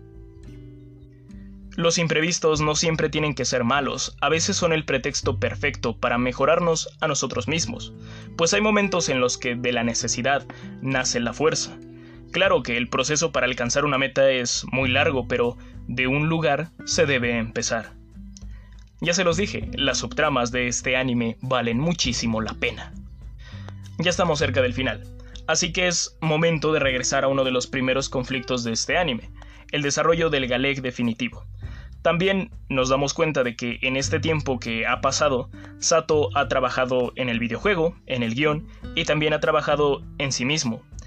Incluso la relación con Misaki se ha vuelto un tanto más cercana. Aún no es una relación amorosa y ya se los digo, difícilmente lo será, pero por lo menos se ve un avance. Sin embargo, recuerden, si algo está bien, puede salir mal. Pero antes de esto quiero profundizar en una escena, y para eso tenemos que hablar del principio copernicano y el sentido de la vida. Uno de los temas más difíciles, o quizás el más difícil, es el de explicar y resolver el sentido de la vida. Aun cuando hay múltiples líneas de pensamiento que buscan explicar este sentido, aún no se encuentra una respuesta tanto satisfactoria como universal. Y es que pareciera que no hay un sentido físico para nuestra existencia, ni como individuos, ni como especie. Después de todo, el universo es tan grande y tan vasto en espacio y tiempo que ni siquiera toda la historia humana puede significar algo en comparación. El principio copernicano dice que la Tierra y la raza humana no están en un lugar especial, porque no hay ningún lugar especial en este infinito universo. Este principio bien nos puede hacer pensar de manera negativa, nos puede generar un gran sentimiento de soledad. Hay una secuencia que no tiene nada de especial, solamente muestra la rutina de Sato, el cual al final del día, mientras trata de dormir, nos recuerda esto, que no somos más que polvo en el espacio. En este diálogo, te hace sentir una gran cantidad de pesimismo, una que ha tenido la obra desde el principio, pero esta vez está demasiado focalizada. Además de eso, pareciera tener toda la razón. Sin embargo, y aun si la vida carece de sentido, no significa que no podamos otorgarle uno. Cerrarte ante esta idea, ante este pesimismo, es demasiado peligroso, pues si bien este principio o esta premisa no es incorrecta, sí está muy incompleta. Ahora sí, regresemos a la historia. Es momento de hablar de Yamazaki, el cual no está del todo bien. Una vez más, hay que explicar algunos detalles antes. Debemos recordar que en Japón y muchas otras partes del mundo, hasta cierto tiempo, fue común la tradición en la cual la familia decidía el destino de sus sucesores, no solo en qué iban a trabajar, sino también cuándo y con quién debían casarse. Los famosos matrimonios arreglados los cuales, hasta la fecha, lamentablemente, se siguen practicando en algunas partes del mundo. La familia de Yamazaki aún conserva esta tradición, por lo que sin aprobación alguna le arman un itinerario de vida. Cuando él se entera, siente que pierde su libre albedrío, cosa que no puede tolerar. Es entonces cuando decide emigrar a Tokio y estudiar el desarrollo de videojuegos.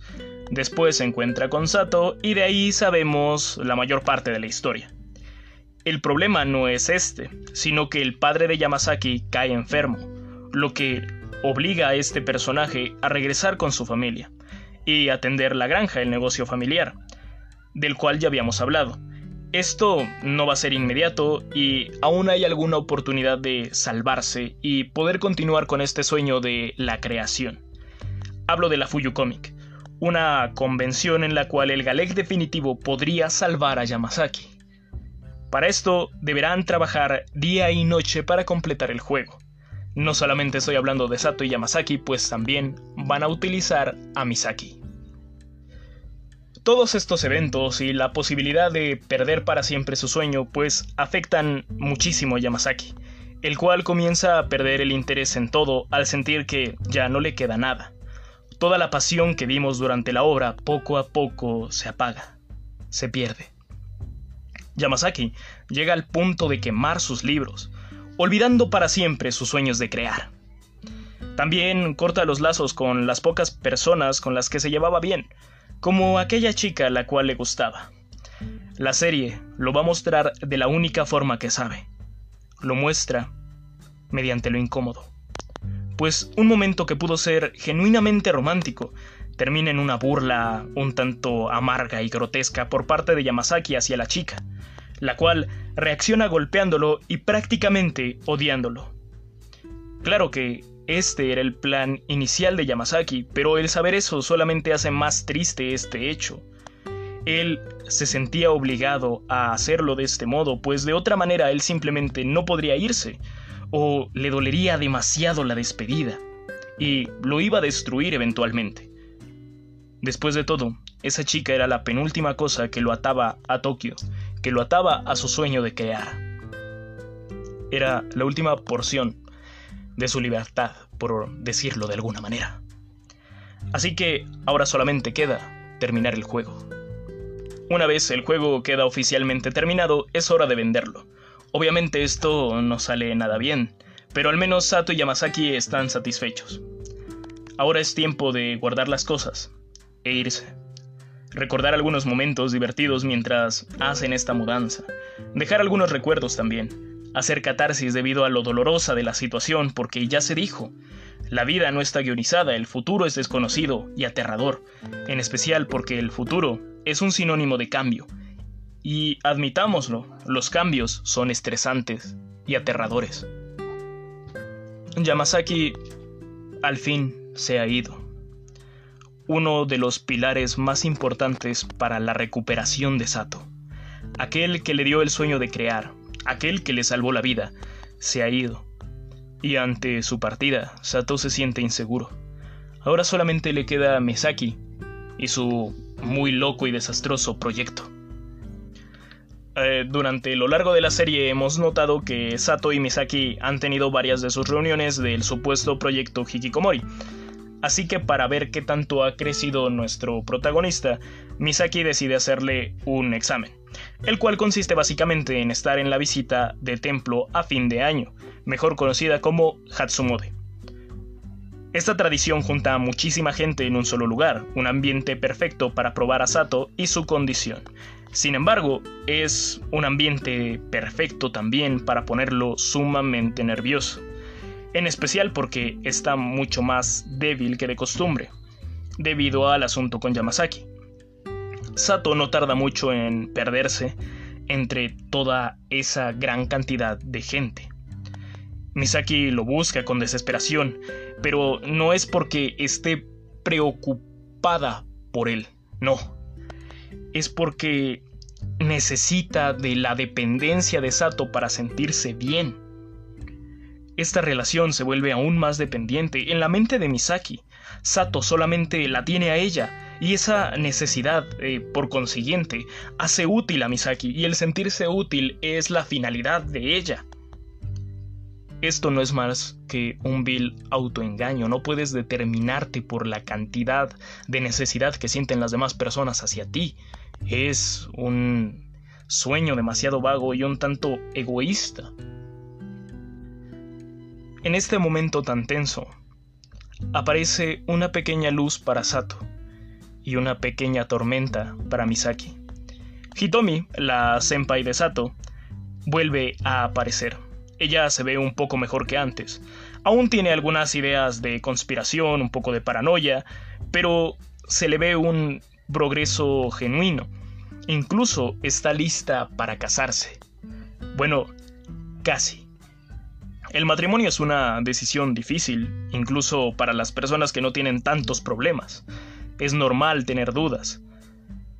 Y más aún para ella que le parece que ser feliz no es correcto, no es correcto para ella. Es por eso que trata de destruir esto de alguna manera, por lo que inconscientemente le ofrece a Sato una aventura de una noche que va a echar a perder sus vidas. Pero él, aunque fantasea con ello, se niega. Aún así, eh, Hitomi se alegra de que él haya tomado esa decisión. Se se toman de los brazos y caminan porque de esa manera sienten que han derrotado a la conspiración que los vigila. Cuando se tienen que separar, la senpai ya está segura de que quiere continuar con su vida actual, quiere seguir siendo feliz, revela que incluso va a ser madre. Y como para seguir creciendo necesita estabilidad, decide alejarse de Sato, al menos de momento una vez ella esté estable, podrán volver a ser amigos. Esto es aceptado por nuestro protagonista sin mayor problema, pues comprende que Hitomi tiene toda la razón. Sin embargo, esto no está del todo bien, pues Misaki se encuentra demasiado mal. El ver las escenas de Sato y Hitomi juntos la hace sentirse desplazada. Por si esto fuera poco, Sato le miente cuando Misaki le cuestiona. Eso hace que ella se sienta aún más inútil y rechazada, cosa que le trae muy malos recuerdos. Nada parece salirle bien ahora, porque a Sato le está yendo bien, y para más problemas, el gato que ella cuidaba, otra vida que dependía de ella, termina por morir. Demasiadas tragedias en muy poco tiempo. Esto le hace pensar a Misaki que no es una coincidencia. Entonces, ¿de quién es la culpa? Bueno, si Sato tiene las conspiraciones, Misaki tiene a Dios. Aquí se plantea básicamente la paradoja de Epicuro y el problema del mal, de una manera un tanto incompleta, pero este es el planteamiento que tiene Misaki. Ella lo enfoca al hecho de que Dios es causante del mal, porque Dios es malvado, asumiendo que el mal no tiene motivos moralmente suficientes para existir y que Dios es tanto omnipotente como omnisciente. Lo cual, insisto, sigue siendo una interpretación algo vaga, pero a todo esto, ¿cuál es el papel de Dios? Bueno, Misaki, una vez más, solamente lo utiliza para echarle la culpa. Así, sus errores o la casualidad no serían su responsabilidad. No tendría que cargar con sus penas porque Dios sería el culpable. Por si esto fuera poco, Misaki aún considera a Sato su prisionero, alguien que depende de ella, Y eso la hace sentir bien porque entonces ella es útil. Sin embargo, realmente no está ayudando a Sato. Incluso él considera más importantes las intervenciones de Yamazaki y de Hitomi que de la propia Misaki. Aunque bueno, Hitomi casi lo mata, ¿no? Pero aún así, por alguna extraña razón, tiene más relevancia. Misaki nunca ha querido ayudar a Sato, se ha querido ayudar a sí misma. Es por eso que Sato se siente mal con algunos de sus avances. Incluso eh, Misaki llega a sentirse mal cuando él camina solo, cuando él realmente comienza a crecer, porque entonces deja de ser necesaria. Si Sato crece, Misaki ya no puede despreciarlo, ya no puede ayudarlo, ya no puede sentirse superior. Lo dije antes. Misaki no puede tener una relación romántica con Sato, porque ambos terminarían por destruirse. Es una situación tóxica. Y lamentablemente, esto no ha terminado. Debido a ciertas circunstancias, Misaki se irá de la ciudad, así que decide concluir el proyecto con un examen de graduación el cual Sato logra completar. Al final, al igual que el principio, Misaki le entrega un contrato, que en términos simples decía que ambos estaban obligados a estar juntos para no estar solos. Sato no firma el contrato aun cuando Misaki prácticamente le ruega. ¿Por qué? ¿Por qué? Es porque se dio cuenta de que era malo para él estar ahí, era malo para él estar dentro de una interacción eh, de dependencia es porque se siente capaz de estar solo? Pues no. La razón por la cual lo hace es porque no se cree suficiente para estar al lado de Misaki. Por eso la deja de lado. Y Misaki se siente prácticamente de la misma manera, se siente despreciada, se siente inútil. Ambos están en situaciones básicamente iguales. Entonces, eh, ambos vuelven al punto de inicio. Ella regresa con estos pensamientos negativos de que es inservible, porque si ni siquiera Sato, alguien que está en peor situación que ella, puede verse beneficiado con su compañía, entonces ¿quién? ¿A quién va a despreciar ahora? ¿Cómo se va a sentir mejor? Una realidad triste, incómoda. Hay quienes solamente mediante el desprecio se pueden sentir bien con ellos mismos, lo cual es horrible, porque es solamente sentirse superior por unos momentos, pero en realidad es solamente para ocultar sus complejos, una vez más, subtramas muy interesantes y muy difíciles de ver. Después de todo esto, la vida de Sato cae en su punto más profundo. Está solo, sin dinero, sin comida. Y es de la necesidad de donde llega la opción. Te dejas morir. O sales de casa y consigues un trabajo. Sato se levanta de su cama y enfrenta al mundo. Bueno, comienza a enfrentar al mundo empieza un trabajo. Al fin deja de ser un hikikomori, lo cual es horrible para Misaki, la cual termina por colapsar.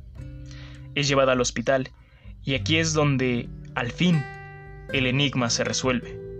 En una interacción con el tío de Misaki, que es el dueño donde vive Sato, nos damos cuenta de por qué ella sabía tanto de él y el por qué ella se encuentra tan mal. Verán, la madre de Misaki murió de una horrible manera, y murió enfrente de ella. Con su muerte, lamentablemente la dejó con un padrastro, el cual era un horrible maltratador. Todas estas secuelas hicieron de Misaki la persona que conocemos en la obra, una persona que necesita tanta o más ayuda que el propio Sato, en lo que a materia psicológica se refiere, alguien que no es capaz de socializar y se siente en deuda con sus tíos pero al mismo tiempo se considera una carga. Lo peor llega cuando Misaki deja una nota de suicidio, una que solamente Sato es capaz de entender, pues prácticamente la habían estado leyendo días antes. por lo que es hora del capítulo final de esta historia, es hora del cierre de esta peculiar e incómoda obra. Ya lo veíamos antes, el suicidio es un tema complicado, controvertido, tabú, pero realmente de mucha importancia pues se trata de la vida de un ser humano. Y Sato, sintiéndose un tanto responsable, no puede dejar que Misaki tome esta salida. Porque la muerte no es una solución, simplemente es el fin de todo, pero realmente no arregla nada. De hecho, es algo muy difícil, en especial para los que se quedan. Y Sato lo sabe porque, de alguna manera, pasó por esto, cuando prácticamente lo iban a obligar a suicidarse. Así que de inmediato va tras Misaki, aun cuando le es difícil debido a su condición actual. Y aún así, lo hace. Al fin se está interesando por otro ser humano, al fin está tomando una decisión consciente. Sato muestra señales de que al fin está cambiando para bien. Sato llega a ese lugar. Misaki ya está ahí. Está sorprendida por lo rápido que Sato descubrió todo esto. Tienen un diálogo difícil. Sato trata de disuadirla. Ella está más decidida que nunca. Y a través de sus palabras vemos la cantidad de problemas con los que carga.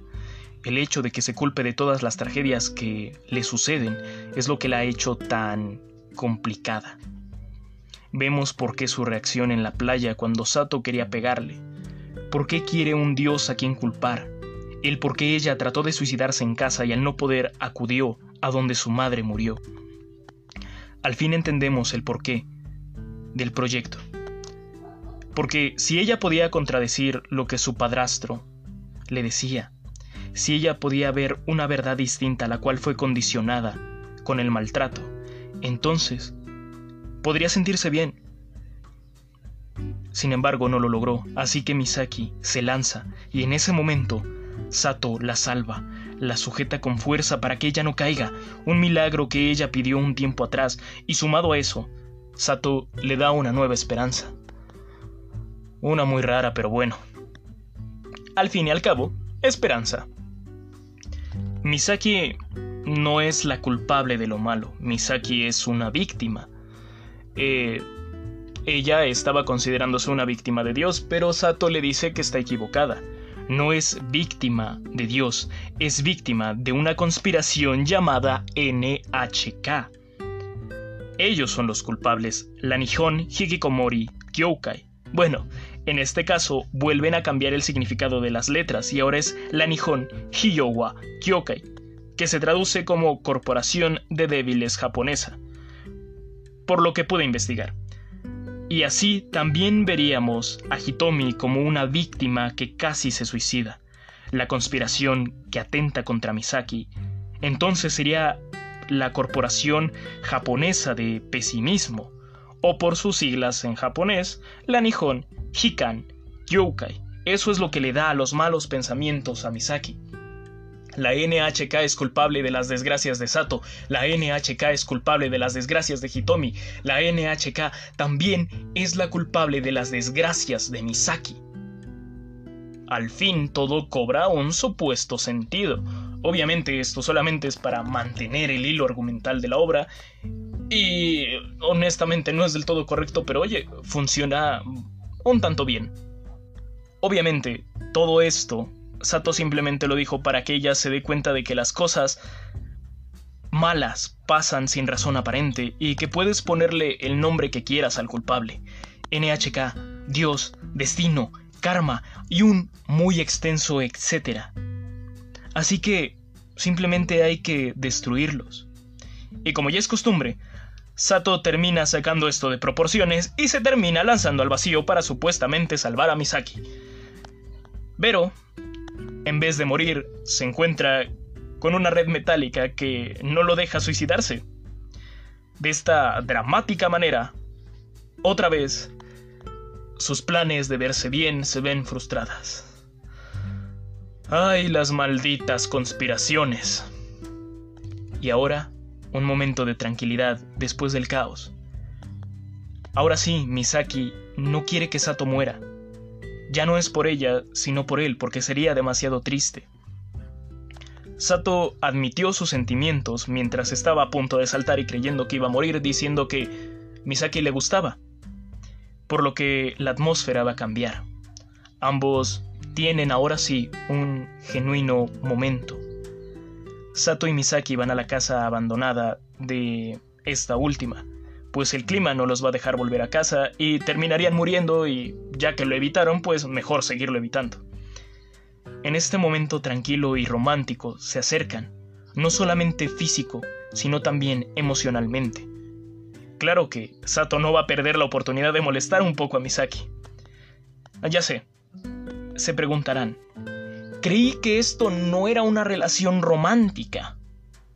Entonces, ¿por qué esos diálogos y esas escenas? Bueno, esto aún no se puede considerar una relación romántica. Estos dos personajes aún tienen muchísimos problemas. Claro que han avanzado un poco desde el inicio de la serie. Sato puede salir más, es capaz de exponerse ante Misaki sin sentirse necesariamente débil. Ella es capaz de entrar al lugar de sus traumas sin sentirse nerviosa o insegura porque Sato está a su lado. Pero aún así, solamente es un paso hacia el cambio, todavía hay un proceso mucho más largo, solamente es el inicio. Ninguno de los dos está suficientemente estable como para comprometerse en una relación emocional. Le sería demasiado complicado. Antes decía que no era una relación romántica, sino una de dependencia, una relación muy poco saludable e incluso hasta tóxica. Ahora esto cambia un poco. Pero si se concreta, en este momento seguiría sin ser saludable. Afortunada o desafortunadamente, según se quiera ver, ninguno de los dos se acerca lo suficiente al otro como para confesar estos sentimientos, solamente quedan en el imaginario. Quizás en parte por la inseguridad que aún sienten los dos, sin embargo, eh, creo que es lo más correcto, pues para formar una relación ambos deben estar lo suficientemente estables. Ya dieron el primer paso, así que probablemente en algún futuro ellos puedan estar juntos. Ahora sí, el fantástico cierre de la obra. Yamasaki, quien tenía problemas con el rechazo principalmente ante el género femenino y los conflictos de la granja, termina de una muy buena manera. No solamente disfruta de su actual situación, sino que es capaz de conseguir una pareja estable con la cual podría casarse. Ambos están muy enamorados. Yamasaki tiene el mejor final de esta obra, es la mejor subtrama y mi favorita sin lugar a dudas por el crecimiento que experimenta este personaje. Hitomi al fin acepta su felicidad, acepta que lo merece.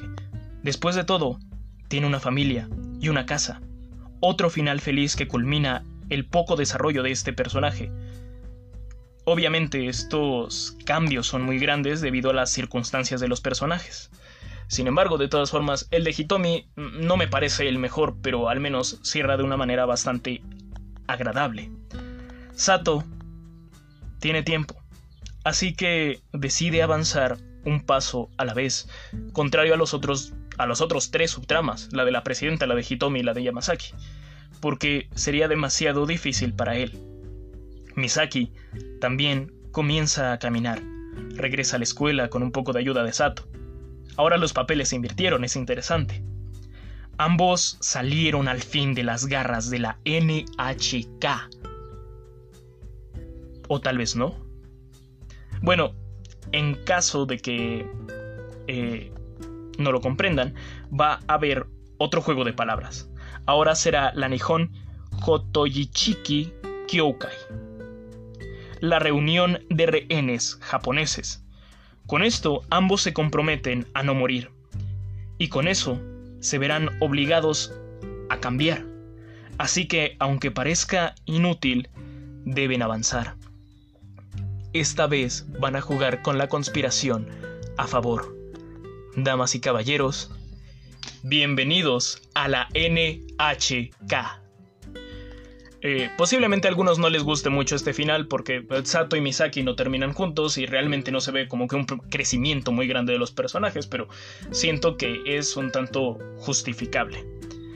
Eh, hay algunos que sí cambian, salen de sus problemas, esto también es bastante bueno. Se puede notar lo que los va llevando a ese cambio a pesar de que sea un tanto paulatino en algunos casos o demasiado extremo en otros. Eh, en lo personal, por ejemplo, en el caso de Hitomi, la presidenta sí me parece un tanto forzado y poco natural. pero en el caso de Yamazaki y de Sato, la verdad, siento que han estado bastante bien. Incluso el de Misaki, a pesar de que no, no soy fanático del personaje, también me ha parecido un desarrollo un tanto mm, lógico. Sin embargo, el mayor mérito de esta obra es el hecho de mostrar que los problemas tienen solución. Claro que es difícil no solamente cambiar, sino aceptar el problema y solicitar ayuda. Hoy más que nunca la salud mental es un problema importante. Esta obra lo muestra. Pero lo más importante en buscar es buscar la ayuda de un profesional, no solamente la ayuda de familiares y amigos, que si bien ayuda solamente es un complemento de la ayuda profesional. Hay que dejar de satanizar y demonizar a la ayuda psicológica y hay que comprender más que es una eh, muy noble labor que varias personas eh, necesitan o van a necesitar debido a los momentos difíciles que hoy en día eh, están azotando al mundo los problemas van evolucionando conforme evoluciona la sociedad y con ello también van evolucionando las necesidades. En este caso, la ayuda psicológica siento que va a llegar a ser muy necesaria y precisamente para eso tiene que dejar de ser un tabú. Eh, recuerden, esto al final pues es una obra de ficción, la realidad no es tan conveniente. Si alguno de los que me escuchan se encuentran en situaciones difíciles, por favor, consigan ayuda de un profesional. Esta siempre será la mejor opción. Este es el mérito de NHK Yokoso. El mostrar lo incómodo, difícil y problemático de las circunstancias, pero también el hecho de que se puede cambiar, aun si este cambio es lento. Aún así, tiene muchísimas cosas que se le pueden criticar y por eso le he dado una calificación tan baja. Sin embargo, considero que es una obra un tanto relevante, principalmente para la situación actual. Pero, ¿y tú qué dices? ¿Te gustó NHK ni Youkoso? ¿La volverías a ver? ¿Qué otra cosa notaste? ¿Qué agregarías o qué quitarías? Gracias por acompañarme en este podcast. Espero contar contigo en la siguiente plática. Hasta la próxima, aquí en Por si el tráiler no fue suficiente.